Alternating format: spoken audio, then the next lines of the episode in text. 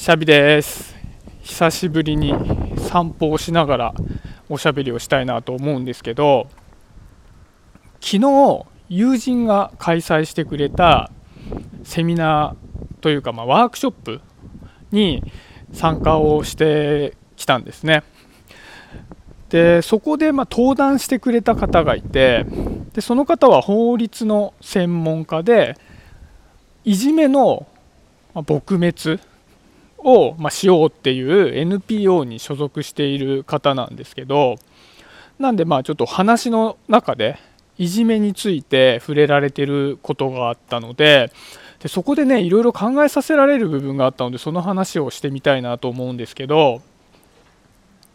尊厳っていう言葉ってあるじゃないですか。で、まあ、話していたのはそのいじめっていうのは尊厳が侵害される行為だっていうことを、まあ、ちょっと言い方は違うんですけどそういうことを言ってたんですね。じゃあ尊厳って何かって言った時に尊厳っていうのは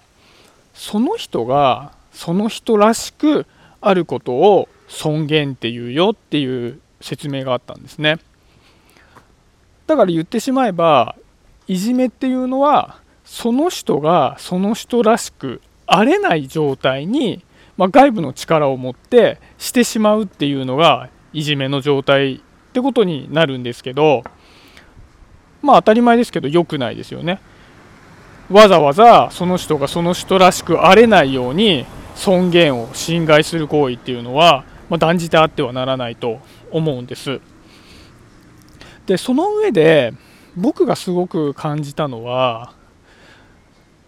まあ、いじめをする側が尊厳を傷つけるのは良くないよっていうことは、まあ、大前提としてあった上で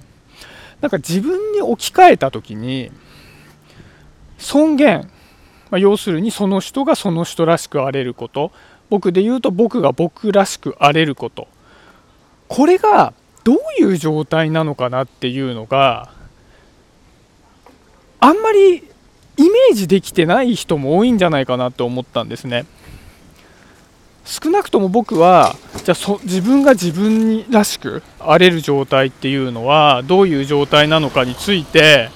聞かれた時にスパッて答えられる言葉を持ってないなと思ったんです。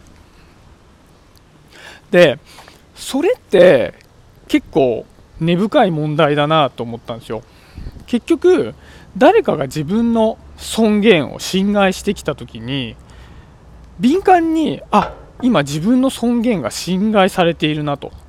自分が自分らしくあれない状態になりそうだぞっていう時にそれを敏感に察知できないってことはずるずると、まあ、いじめられる方に尊厳が侵害される方に行ってしまう可能性があるってことじゃないですか。敏感にキャッチできないから。いやいやまあ大丈夫だろうとか思っちゃったりしてね。でじゃあなんで自分が自分らしくあれる状態をイメージできないのかな僕はって思った時にまあそれはもちろんこう個々いろんな事情はあると思いますし理由もあると思うんだけどその中の一つの理由としてはやっぱり学校教育みたいなこともあるのかなと思ったんですよね。やっぱり公教育っていうのは、まあ、正解があってその正解多くの正解を導き出した人が、まあ、偉いというか、まあ、それを目指すものっていう部分になるので自分が自分らしくあることが目的で、まあ、教育ってされているわけではないじゃないですか決して。そうするとじゃあ A さんのその人らしさと B さんのその人らしさ C さんのその人らしさっていうのが個別にあるよっていう前提ではなくて